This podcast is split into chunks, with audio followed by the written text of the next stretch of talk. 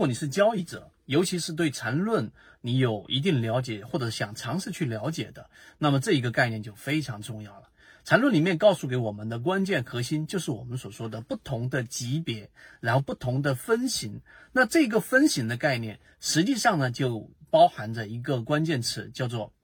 我们所说的这一种，呃，这种分型的包含关系，也就是说，像闪电一样，每一个分支它实际上呢是属于一个更大的一个分支，由此所得成的一个像树枝一样的一个脉络。交易过程当中也是一样的。那我们讲到交易第三点，在交易过程当中，我们中国有一句成语叫做见微知著。你一定要跳到小级别去看某一个标的，例如说一分钟级别，它形成了一个强势的底分型，那这个底分型就会往上去延续一笔，那这一笔呢会延续到五分钟、十五分钟，或者是三十分钟、六十分钟日线级别。啊，运气好的话，甚至可以做到周线级别、月线级别，就形成了一笔大幅的这种上涨。那当然，它也有另外一种可能，就是一分钟级别到了三分钟、五分钟，它就被扼杀掉了。那么这个时候就在小级别上已经消失掉。那这个过程中形成了一个背驰一笔，然后形成一个顶背驰这样的一个过程。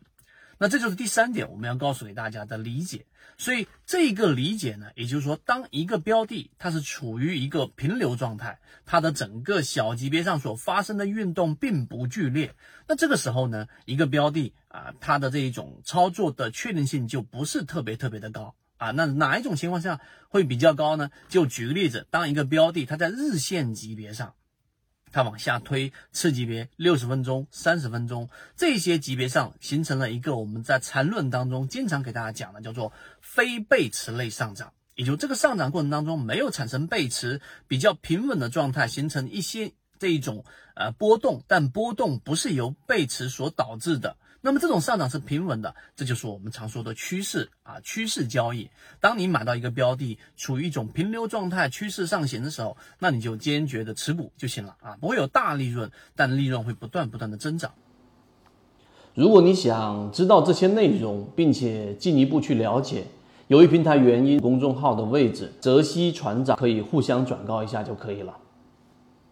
它在交易过程中还有一个重要的启发，就是怎么样抓到大利润的标的。我们常说的靠近起爆点，我们常说的金鱼标的。那么这个过程当中，就要代表它在小级别上形成非常剧烈的震动啊。这个震动就像刚才我们所说的，水的阀门放大了，在三十分钟、在六十分钟、在十五分钟上，它形成这一种非常明显的这种底背驰，快速的速率的加速度的上涨。那这种情况之下，在日线级别上，我们比较容易看出来就是涨停。但是三十分钟、十五分钟啊，或者小级别上，我们就不太去看这一个像水分子的这一种运动，小级别上的这一种运动到底是不是强烈的？于是我们就会忽略掉一个标的在出现起爆之前的一个重要特征。所以第四点，我们给大家强调的交易当中的实战，就当一个标的在小级别上用缠论去判断发生了我们所说的湍流啊，快速的日线级别上就是同位涨停了，很明明显看出，